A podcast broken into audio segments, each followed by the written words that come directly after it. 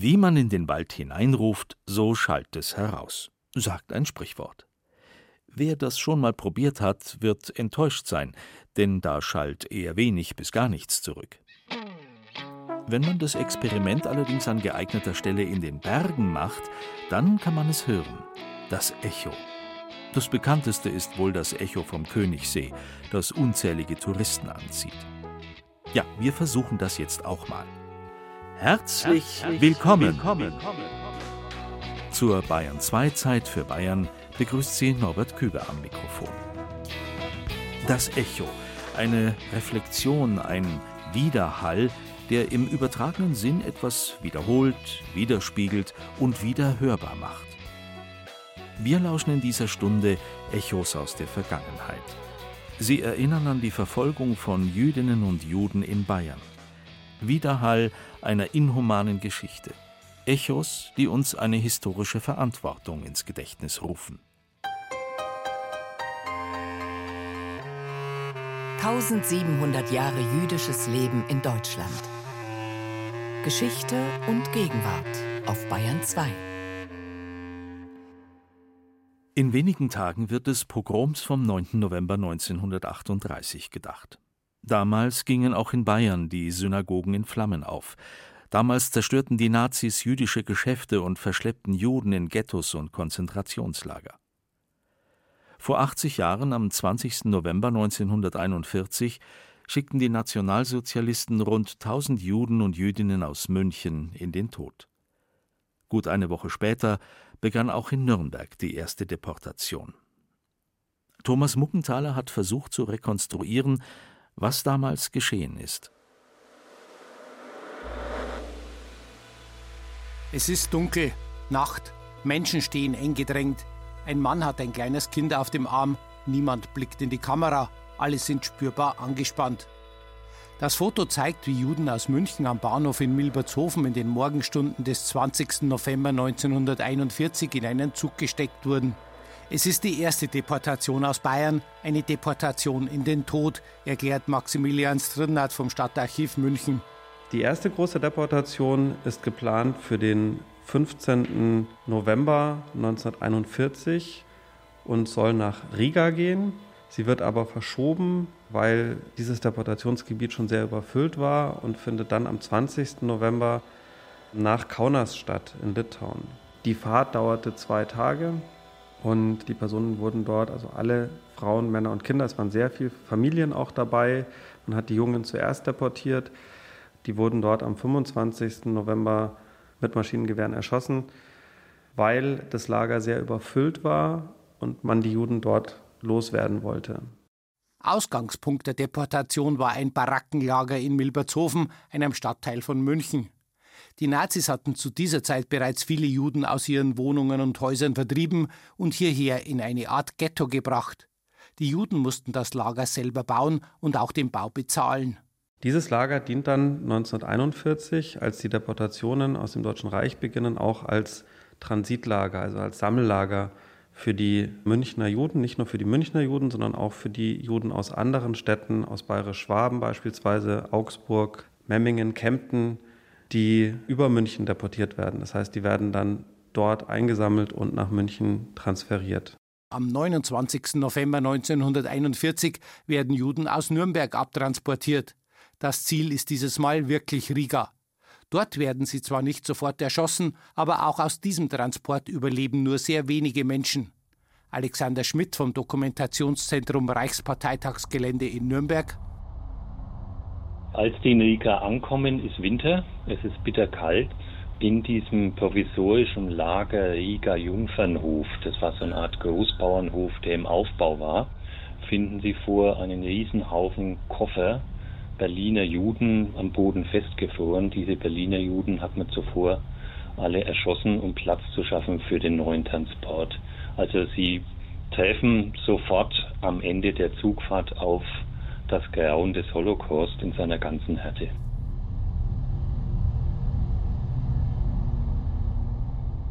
Aus Süddeutschland folgt die nächste große Deportation am 4. April 1942. Der Zug fährt wieder mit rund 1000 Juden in Milbertshofen los und hält in Regensburg. Hier werden weitere Waggons angehängt für Juden aus Niederbayern und der Oberpfalz. Ziel ist das Ghetto Piaski bei Lublin. Überlebt hat diesen Transport vermutlich niemand.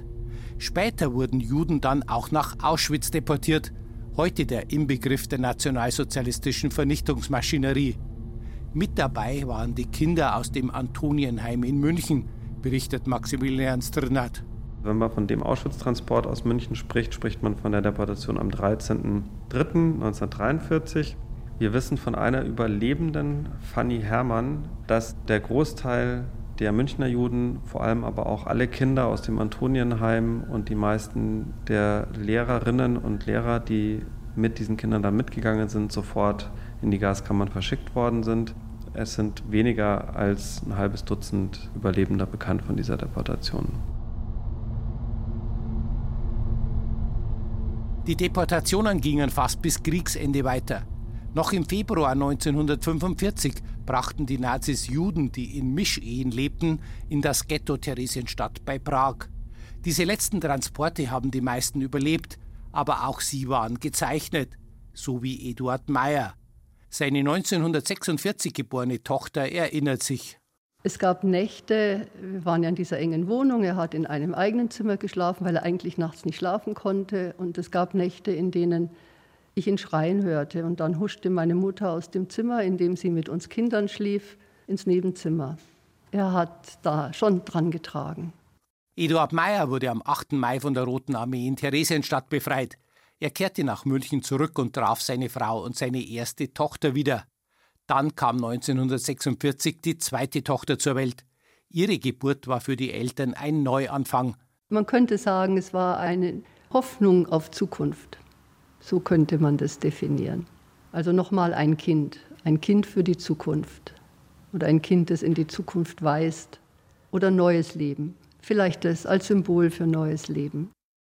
Das Bayern 2 Feiertagsfeuilleton heute mit Echos aus der Geschichte jüdischen Lebens in Bayern.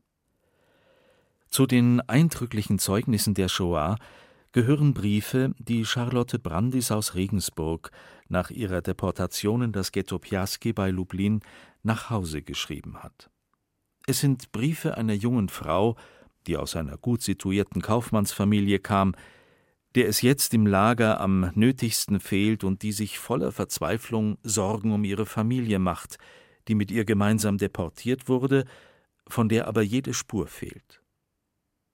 Thomas Muckenthaler hat nach diesen Briefen der Charlotte Brandis in Archiven geforscht und mit Experten gesprochen.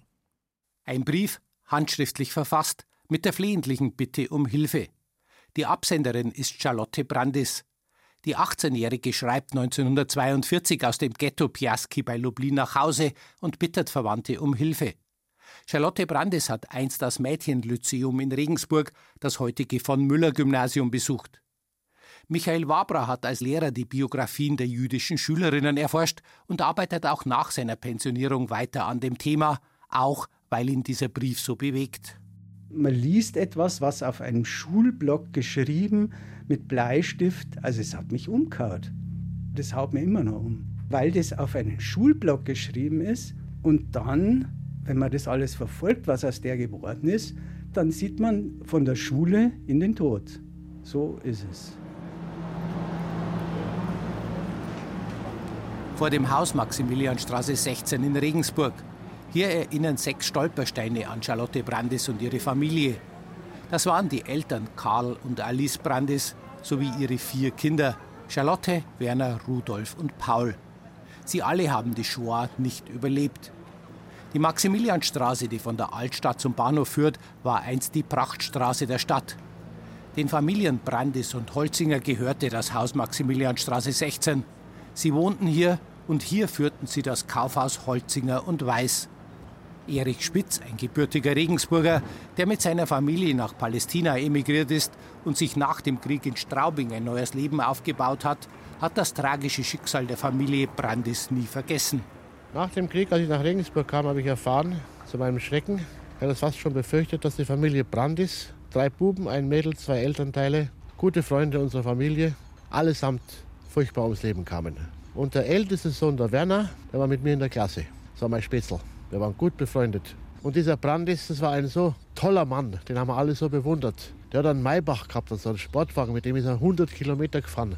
Wir sind hinten gesessen, haben geschrien vor Aufregung, jetzt fährt er 100 Kilometer. Und die Mutter, geborene Holzinger, das war ein bisschen eine Strenge. Die haben wir alle gefürchtet. Also hier die Familie Brandis, das beschäftigt mich tatsächlich heute noch.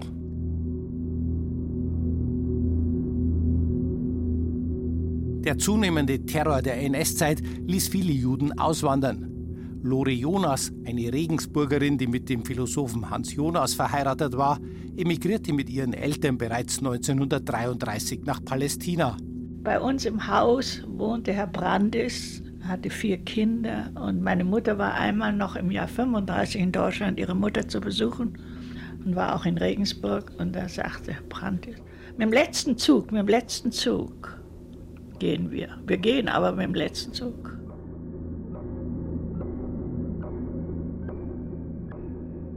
Am 9. November 1938 ging auch in Regensburg die Synagoge in Flammen auf, wurden jüdische Geschäfte zerstört und Juden in das KZ Dachau verschleppt, auch Vater Karl Brandis. Die Familie muss das Haus verkaufen und das Geschäft aufgeben.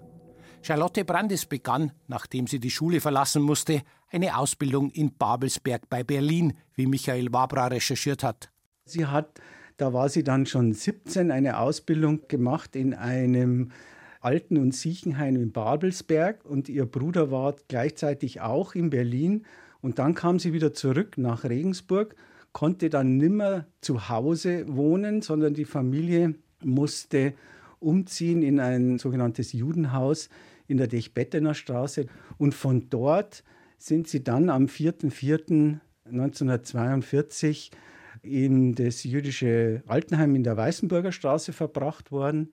Von dort aus geht es zum Bahnhof. Dort warten die Regensburger Juden auf einen Transport aus München mit rund 1000 Menschen. Es werden weitere Waggons angehängt für Personen aus Städten wie Amberg, Weiden, Cham, Deckendorf, Straubing, Landshut oder eben Regensburg. Mit dabei die Familie Brandes und Großmutter Gisela Holzinger. Sie hätte wahrscheinlich gar nicht in diesen Transport gehört, weil sie war ja schon älter, sie hat zu den Senioren gehört, aber wahrscheinlich wollte die Familie sie mitnehmen.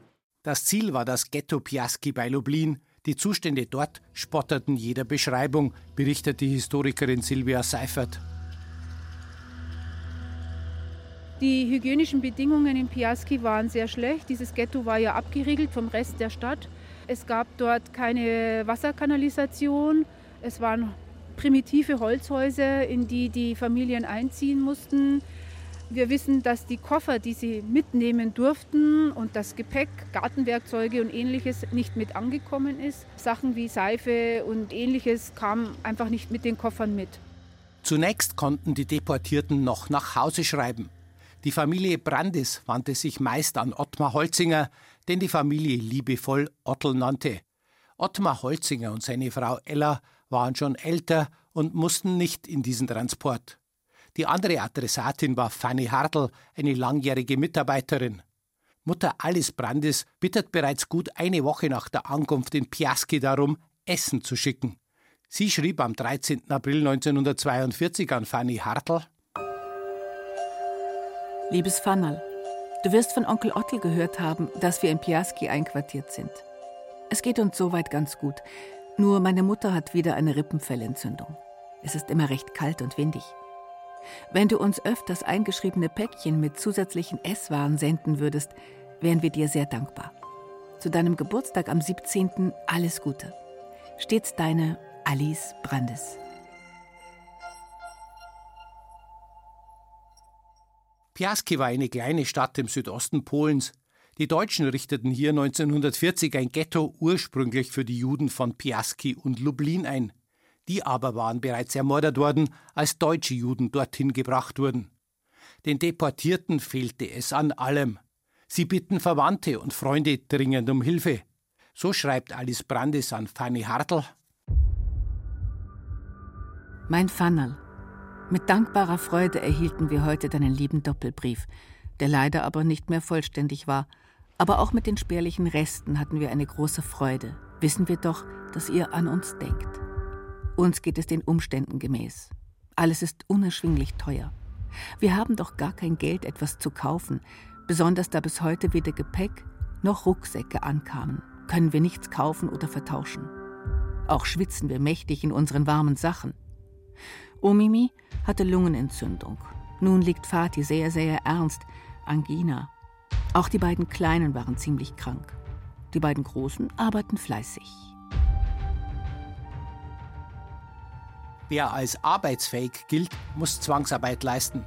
Werner, der älteste Sohn, arbeitet als Schlosser. Charlotte ist den ganzen Tag im Freien, wie die Mutter schreibt. Vermutlich war sie zur Zwangsarbeit in der Landwirtschaft verpflichtet worden. Es fehlt am nötigsten. Das zeigt, worum Mutter Alice Brandes bittet. Sehr erwünscht wäre Zahncreme, Seife, Unterwäsche, Hemden, dünne Kleider für mich und Lotte. Brot liegt keines mehr ein. Es ist völlig verschimmelt. Auch Resi möchte es doch versuchen, so wie meine Tante es mit dem Dörrgemüse gemacht hat. Grüße alle herzlichst von mir und sei herzlichst umarmt. Der Text ist mit blauer Tinte auf sehr kleinem Papier geschrieben, eng, aber gut lesbar. Mit Bleistift fügt Alice Brandes an. Vergiss bitte nicht Seife, Tee, Stopfgarn, Strümpfe, möglichst fest, Schürzen, nichts Kostbares, nur derbe Sachen und keinen Süßstoff und keine Margarine, das nie ankommt. Der Abstieg muss furchtbar gewesen sein, wenn man sich vorstellt, man lebte hier in einem Haus mit Strom, mit Gas, mit Telefon, man hatte Auto hier, man fuhr in Urlaub, man besuchte Kunden in ganz Süddeutschland. Das heißt also, es war eine sehr angesehene Familie und umso schwerer fiel sicherlich diese Enttäuschung, nicht geschützt zu sein. Die Verhältnisse in Piaski waren furchtbar, aber das Schlimmste war, die Familie wurde getrennt. Tochter Charlotte Brandes schreibt an Ottmar Holzinger, an Onkel Ottel. Sicherlich seid ihr schon lange ohne Nachricht von uns und um uns in Sorge. Seit 14 Tagen bin ich allein hier. Wohin die Eltern und Bruder und Großmutter gekommen sind, weiß ich nicht. Ich war in Arbeit, und als ich abends kam, waren fast alle fort. Ich mache mir sehr viel Sorge um sie. Werner ist schon seit dem 1. Mai von uns weg, und wir haben nichts gehört. Charlotte Brandis leidet an der Trennung von der Familie. In ihrer Verzweiflung bittet sie die Freunde daheim, den Kontakt zu ihr herzustellen, den sie im Ghetto Piaski verloren hat. Von den Eltern habe ich nichts gehört. Du glaubst nicht, wie hart es ist, hier allein im Elend zu sitzen und nicht wissen, ob deine Eltern noch am Leben und gesund sind. Ich habe heute zufällig die Adresse der zwei Lager erhalten, in die die Leute gekommen sein sollen. Da wir nicht schreiben können und dürfen, möchte ich dich bitten, zu versuchen, eine Verbindung herzustellen. Schreib, dass es mir gut geht und dass ich hier geblieben bin. Wie lange und ob wir bleiben können, wissen wir nicht. Jedoch hoffen wir recht lang. Der Brief ist auch für Ottel und Ella. Schreibe bitte auch an folgende Adresse. Johann Schuller, Weiden, Oberpfalz, Unterer Markt 14. Otto grüßt und braucht auch das Gleiche. Otto ist Otto Hausmann aus Weiden, der ebenfalls mit seiner ganzen Familie nach Piaski deportiert worden ist. Johann Schuller und seine Familie waren die Nachbarn der Familie Hausmann in Weiden. Auch sie helfen und schicken Pakete. Aber auch die Familie Hausmann überlebt nicht. Manni Hausmann, dessen Familie offenbar in das Lager Trafnicki verlegt worden ist, schreibt noch am 1. April 1943, also etwa ein Jahr nach der Deportation, an die Familie Schuller in Weiden. Liebe Schullerei, heute habe ich endlich mal Gelegenheit, euch mal wieder ein Lebenszeichen zu schicken. Wenige Tage fehlen noch, dann ist es ein Jahr, dass wir uns nicht mehr gesehen haben. Viel Gutes habe ich euch nicht mitzuteilen. Im Gegenteil eine Nachricht, die euch schwer treffen wird. Der liebe Papa ist am 19. Januar um 9 Uhr früh an Flecktyphus hier gestorben. Ich war während seiner Krankheit stets bei ihm. Wir hatten alles Menschenmögliche getan. Er bekam dauernd Herzspritzen, aber das Herz, das ja schon zu Hause schwach war, konnte die Krise nicht überwinden. Ich war in den letzten Stunden bei ihm. Er erkannte mich da schon nicht mehr. Ich drückte ihm die Augen zu. Ich hatte ebenfalls Flecktyphus, war auch sehr schwer gelegen, aber die Spritzen halfen mir darüber weg. Nun habe ich eine Bitte an euch. Könnt ihr mir Geld und Päckchen schicken? Weiter alles Gute, Viele herzliche Grüße. Euer Manni. Als Manni Hausmann diesen Brief am 1. April 1943 schreibt, gibt es von Lotte Brandis schon lange kein Lebenszeichen mehr. Sie schreibt am 8. September 1942 zum letzten Mal. Meine Lieben, könnt ihr nichts mehr schicken? Für mich ist das sehr schlimm, da es bereits anfängt kühl zu werden und ich weder ein warmes Kleid noch einen Mantel besitze. Meine Schuhe sind auch kaputt und ich habe kein zweites Paar. Es ist möglich, dass die Pakete in Warschau, wo sie verzollt werden, liegen bleiben. Man weiß nichts Genaues. Für mich ist das jedenfalls sehr schlimm, da das Geld alle ist und man sich nichts zu essen kaufen kann. Von den Eltern und Werner kann ich keine Nachricht erhalten. Ihr könnt euch nicht denken, wie schlimm und nervenzehrend es ist, nicht zu wissen, wo man seine Liebsten suchen muss, wenn man nicht weiß, wie es ihnen geht, ob sie gesund sind oder überhaupt noch leben. Wir selbst sind ja hier auch nicht sicher. Jeden Tag kann etwas passieren. Weiter alles, alles Gute und viele tausend Grüße. Lotte. Das war der letzte Brief von Charlotte Brandis. Ihre Familie hat sie vermutlich nie wieder gesehen. Vermutlich wurde die Familie im Vernichtungslager Sobibor ermordet, wie der Großteil der Juden aus dem Ghetto Piaski. Wann und wo Charlotte Brandis gestorben ist, wissen wir nicht. Sicher ist, die ganze Familie ist umgekommen. Sie hatte sehr wahrscheinlich eine Arbeitskarte und hat vermutlich bei einem Bauernhof dann gearbeitet Jedenfalls hat sie länger überlebt dort als ihre Verwandten, die eben da nach Sobibor geschafft wurden. Und sie, weil sie eben ein sogenannter Arbeitsjude war, konnte noch etwas länger überleben. Was genau mit ihr passiert ist, das äh, weiß man nicht. Übrigens wurden auch Ottmar Holzinger und seine Frau Ella im September 1942 mit einem Transport älterer Juden in das Ghetto Theresienstadt bei Prag deportiert. Auch sie haben nicht überlebt.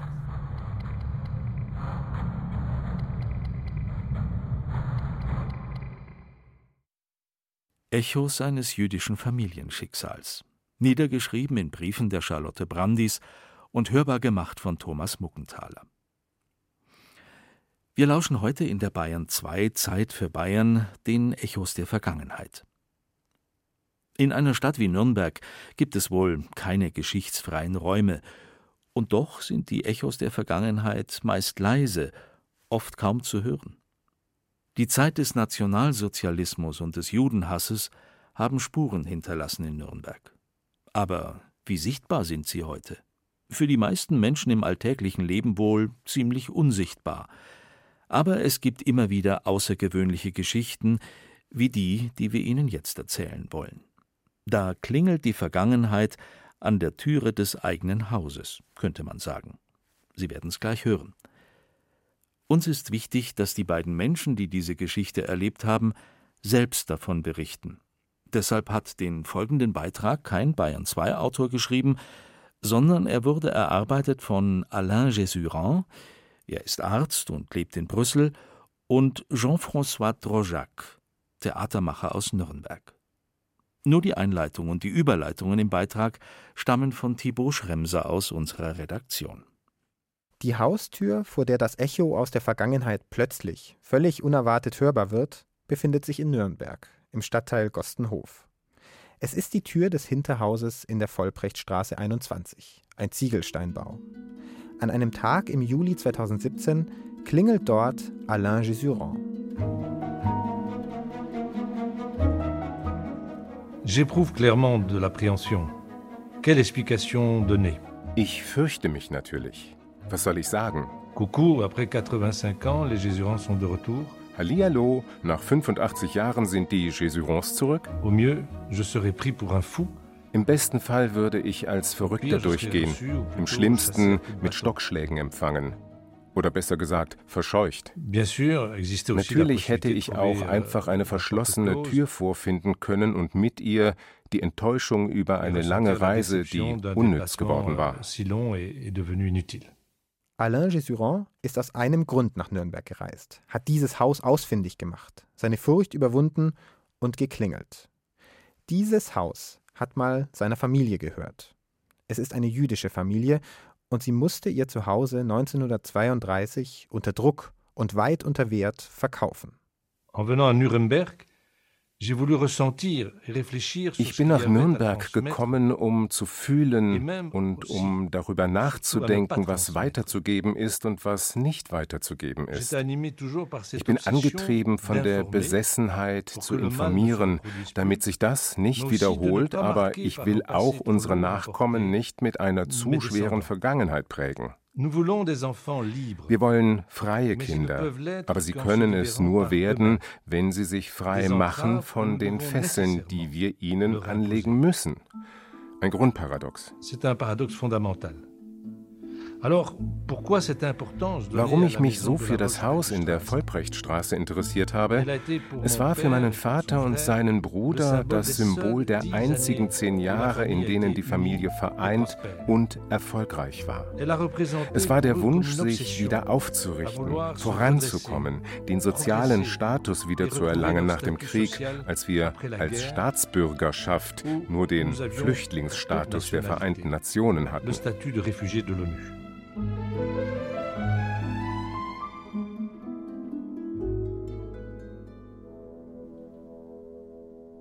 Vor acht Jahren, kurz vor der Geburt unseres ersten Sohnes, haben meine Frau Johanna und ich das Mehrfamilienhaus in der Vollbrechtstraße gekauft. Nur wenige Stunden nach der Unterzeichnung setzten die Wehen ein. Das Haus aus der Gründerzeit ist über 100 Jahre alt. Trotzdem oder gerade deshalb haben wir unser ganzes Erspartes in dieses Projekt investiert. Ich hatte damals große Angst vor dem Kauf, denn genau genommen war es eine Ruine. Meine Frau ist Architektin und hat sich auf die Sanierung von denkmalgeschützten Gebäuden spezialisiert. Steinwände sind für sie wie Papier. Man zerschneidet sie und ordnet sie einfach neu. Die Vollbrechtstraße 21 ist gemeinsam mit unseren drei Kindern zu unserem Lebensmittelpunkt geworden und zur Baustelle meiner Frau.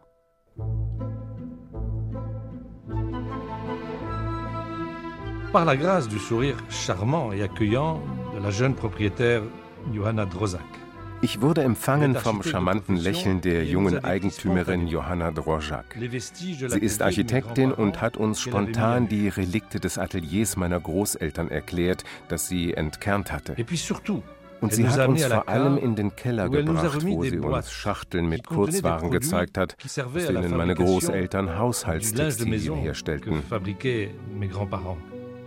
Je possède à Bruxelles ich besitze in Brüssel die gleichen Schachteln, die mein Vater nie wegwerfen wollte. Sie hatten keinen Wert, waren aber wie ein Schatz, der auf uns gewartet hatte und der uns in großer Bewegtheit übergeben wurde. Ich glaube nicht an Zufälle, aber dazu später mehr. Am selben Tag, im Juli 2017, an dem plötzlich ein fremder Mann in unserer Hofeinfahrt steht, betrete ich zum ersten Mal die israelitische Kultusgemeinde in Nürnberg. Man erwartet mich zu einer Sitzung. André Freud ist der Geschäftsführer der Kultusgemeinde. Ich kann mich noch heute an seine freundliche und direkte Art erinnern, wir betrachten gemeinsam eine Wand, versehen mit Namen von Opfern des Nationalsozialismus. Er erzählt von der Lebenssituation jüdischer Menschen aus Nürnberg vor der Machtergreifung Hitlers. Schon damals litten sie unter Repressalien und Menschenrechtsverletzungen. Zahlreiche jüdische Hausbesitzerinnen und Hausbesitzer verkauften in dieser Zeit ihr Eigentum weit unter Wert und verließen das Land. Später, im Nachkriegsdeutschland, sollten sie nicht entschädigt werden, weil die Kaufverträge in Einvernehmen abgeschlossen wurden. André Freud bringt es an diesem Nachmittag im Juli 2017 auf den Punkt. Es war notariell beglaubigter Diebstahl. Am selben Abend erzählt mir meine Ehefrau von ihrer Begegnung mit Alain, Womöglich gehört der Name Jusuran ebenfalls an die Wand in der israelitischen Kultusgemeinde und die Vollbrechtstraße 21? Ist unser Anwesen Teil eines politischen Verbrechens? Wahrscheinlich ja.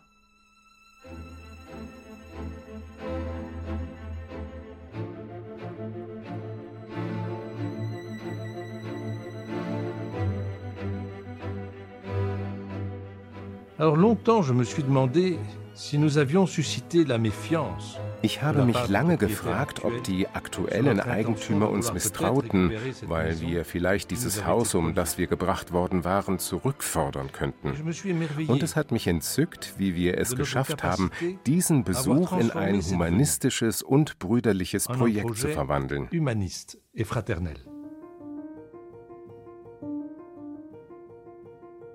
Évidemment, nous revenions avec une histoire extraordinaire. Wir kamen mit einer außergewöhnlichen Geschichte zurück. Bis zum Vortag meiner Abreise kannte ich von diesem berühmten Haus noch nicht einmal die Adresse, die ich nur zufällig entdeckt hatte, als ich ein verstaubtes notarielles Dokument las, das in einer nie geöffneten Mappe der Familie ruhte. Was eigentlich ein zum Scheitern verurteiltes Unterfangen war, das Haus konnte zerstört worden sein, wurde eine geglückte Begegnung mit einem Mann, Jean-François de Charismatique, kreativ, mobilisateur, rassembleur. Charismatisch, kreativ, mobilisierend. Ein Netzwerker, der Freude daran hat zu beweisen, dass es ein Kinderspiel ist, einen Berg zu versetzen. Was mich verblüfft hat, war, dass keine der 26 Personen, die unsere Familie bilden, etwas anderes geäußert hat als ergriffen hat. Keine von ihnen hat irgendeine Art von Forderung gestellt. Für sie zählte nur, das Projekt fortzuführen, das die Drozhaks angestoßen hatten. Was überraschend war, diese Geschichte hat es uns ermöglicht, zum ersten Mal die Cousine unserer Väter, Liesele, zu treffen, deren Eltern ebenfalls in Nürnberg lebten, die wir aber nie gesehen hatten.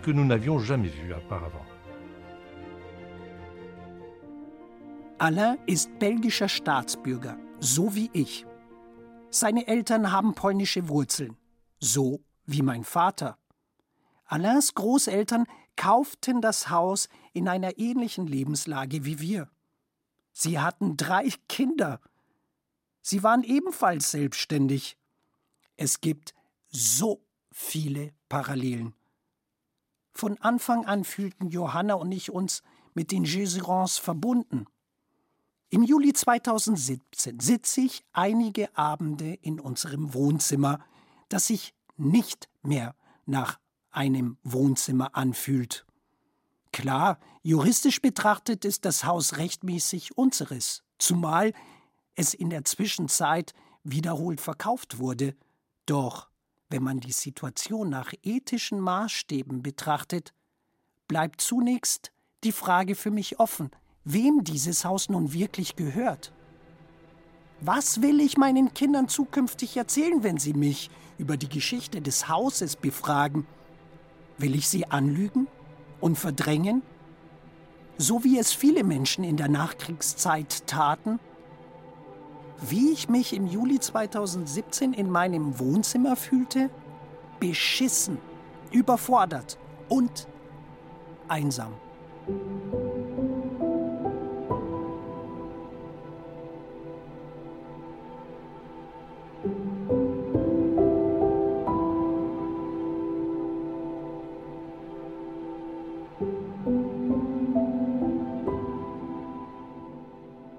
Le nazisme n'a pas seulement détruit des êtres humains.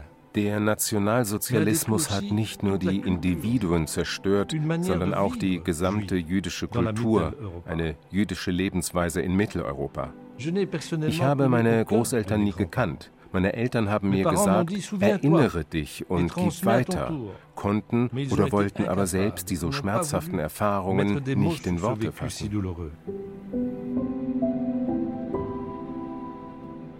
Ich gehöre einer Generation an, die überlebt hat, die aber entwurzelt wurde in gewisser Weise. In Nürnberg hieß mein Vater Ismar Yeshurun. In Brüssel wurde er Jean Jésurand. Etwas war zerbrochen. Notre famille diese orthodoxe Familie, der Vater meiner Großmutter war ein Schüler des berühmten Rabbi von Belz in der Ukraine. Mein Großvater war der Vorsänger der großen Synagoge in Brüssel und mein Vater, der Vorsitzende der Synagoge, hat sich nach dem Krieg ganz klar säkularisiert. Mein Vater war den Traditionen sehr verbunden. Gleichwohl habe ich ihn im Verdacht, nach der Shoah Agnostiker geworden zu sein, was er niemals gestanden hätte.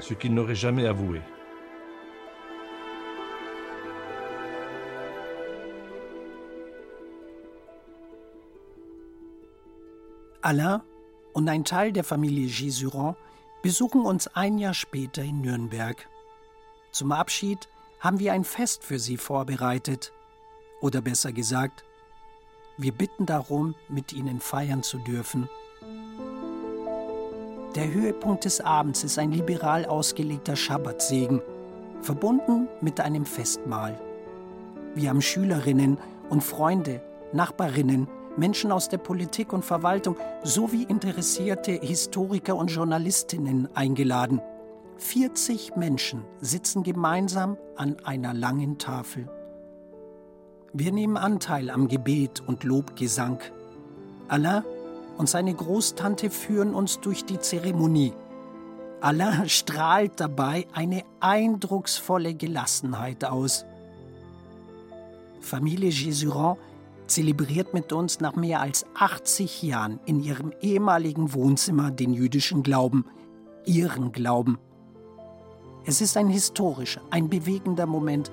Wir feiern gemeinsam das Leben, und haben Tränen in den Augen. Mir ist, als ob nach den vielen Jahrzehnten der Dunkelheit unser Haus wieder leuchtet. Es erhält durch die jüdische Zeremonie seine verloren gegangene, verschollene Seele und seine Würde zurück. Ich, ich bin Alain noch heute dafür dankbar.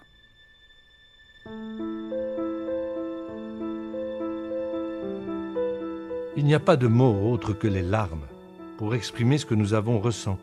Nur Tränen, keine Worte können ausdrücken, was wir fühlten, als 85 Jahre später in diesem Haus die Gesänge erklangen, die wir unsere Väter hatten singen hören. Als wir sie uns vorstellten, glückliche, unbeschwerte Kinder, die die Lichter des Schabbats feiern und sie empfangen wie die schönste aller Bräute, hier an diesem Ort. Ich fühlte zugleich Furcht, dass sie von dort oben aus die Vergebung missbilligten, die wir dieser Nation, dieser Stadt in ihrem Namen gewährten. Das Judentum steht über die Praxis der Beschneidung für eine Allianz mit den Vätern. Aber paradoxerweise ist es eine Allianz, die nicht besiegelt wird, sondern die symbolisiert wird durch ein Abtrennen der Vorhaut.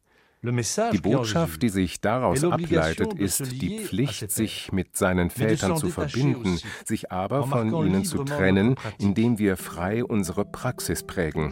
Denn das Judentum ist kein Dogma, sondern eine Praxis, und obwohl sie nicht allein ausgeübt wird, so ist sie doch die Tat jedes Einzelnen. Jean-François Drojac wollte aus der Familiengeschichte Jésurand-Drojac eine Geschichtslektion machen.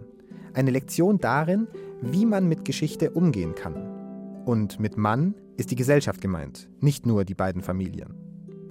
Jean-François Drojac beauftragte eine Gruppe von Schülerinnen und Schülern des Nürnberger Dürer-Gymnasiums im Rahmen eines Seminars die Geschichte des Hauses zu erforschen.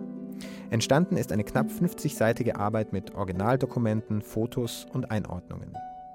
Entstanden ist über eine Kooperation mit einem Künstler außerdem ein Comic über die Geschichte des Hauses und der Familie. Bei jeder Entscheidung rund um die Aufarbeitung unserer gemeinsamen Vergangenheit stellte ich mir die Frage, was will Familie Jésurand? Ist es in ihrem Sinn? Ich konsultierte Alain in allen wichtigen Fragen. Er hatte das Vetorecht. Gemeinsam haben wir uns dann ausgetobt. Alain hat unseren Kindern in Brüssel Comics an Hausfassaden gezeigt. Wir waren so beeindruckt, dass wir auf unsere denkmalgeschützte Fassade ein Graffiti haben sprühen lassen, das die damals geflüchteten Jesuran-Kinder zeigt. Die Nürnberger Denkmalbehörde hat freundlich reagiert. Das Graffiti ohne unser Zutun nachträglich als historisch relevantes Werk genehmigt.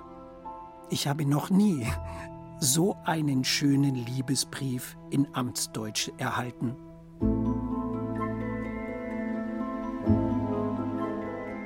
Heute stehen an den Briefkästen der Vollbrechtstraße 21 die Namen der Menschen, die aktuell hier leben.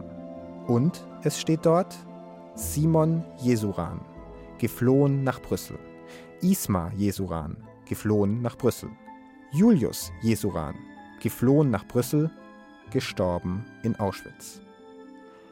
Um das vertriebene und ausgerottete jüdische Leben wieder sichtbarer zu machen, hat Jean-François Drojac diese Idee gehabt. Und der ganze Stadtteil kann mitmachen und selbst Schildchen mit den Namen deportierter und ermordeter Jüdinnen und Juden am eigenen Briefkasten anbringen. Wir hatten kein theoretisches Grundwissen und haben einfach drauf losgelegt. Mit der Zeit fingen wir aber doch an, uns Gedanken darüber zu machen, wie Erinnerungskultur für uns zu sein hat. Um die Namensschilder jüdischer Opfer des Holocaust an Briefkästen anbringen zu können, habe ich deren Namen aus dem Gedenkbuch für die Nürnberger Opfer der Shoah in eine Tabelle übertragen müssen. Es war eine systematische Arbeit, Seite für Seite. Auf Seite 43 sehe ich ein Porträt der später ermordeten Lore Bühler mit einer Puppe in ihrer Hand. Sie ist unter der Kennziffer 242 eingetragen. Ich muss bitterlich weinen, weil meine Tochter im gleichen Alter ist wie Lore Bühler damals. Ich ärgere mich über mich selbst. Ich weine erst bei Nummer 242. Betrieb zuvor systematische Erinnerungskultur. Mit der gleichen Akribie wie die Nazis Juden kategorisierten, sie industriell ermordeten. Natürlich ist das nicht das Gleiche. Aber irgendwie doch. Oder?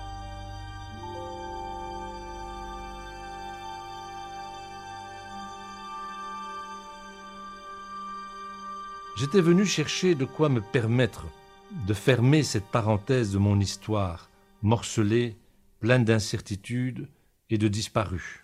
Ich war gekommen, um diese Klammer in meiner zerstückelten, mit vielen Unsicherheiten behafteten Geschichte zu schließen. Mais elle est devenue aujourd'hui une formidable dynamique. Sie ist heute von einer tollen Dynamik. Eine Menschenkette mit den glänzenden Schülern des Dürer-Gymnasiums, brüderlich mit den Drojaks, voller schöner Begegnungen mit Journalisten, Amtsträgern, Übersetzern, Historikern des außergewöhnlichen NS-Dokumentationszentrums.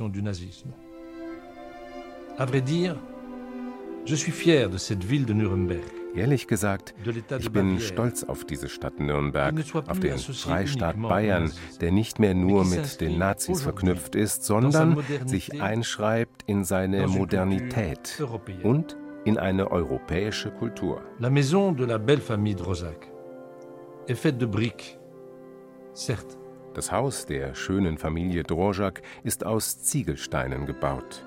Symbole dafür, dass wir das Zusammenleben erbauen müssen. Mais elles sont le symbole que nous avons à construire, le vivre ensemble.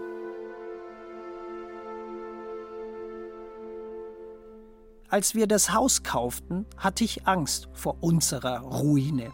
Ich vermutete Leichen im Keller und sie waren da, auf ihre ganz eigene Art und Weise. Wir haben Leichen im Keller, noch heute, jede und jeder von uns. Verdrängte Familiengeschichten projiziert in routinierte und ritualisierte Gedenkveranstaltungen. Solange wir uns aber nicht persönlich und subjektiv mit unserer Vergangenheit konfrontieren, wird uns die Vergangenheit immer wieder einholen. Da, wo wir hingehen, kommt unsere Vergangenheit mit. Sind die Erfahrungen der letzten Jahre Zufall oder doch irgendwie eine Art Fügung? Meine Antwort klingt vielleicht banal. Europa war immer ein Kontinent der Migration. Alains und meine Geschichte sind nicht einzigartig. Die Statistik betrachtet Begegnungen selten, aber solche Begegnungen sind nicht ungewöhnlich. Lassen wir sie zu. Wir gehören zu den vielen. Es geht immer um die Perspektive der Opfer. Wir sollten sie aber auch aus ihrer Opferrolle entlassen, indem wir sie gestalten und entscheiden lassen, sie befragen. Es ist ihre Geschichte. Und ihre Geschichte ist auch meine Geschichte. Und meine Geschichte ist auch deine Geschichte.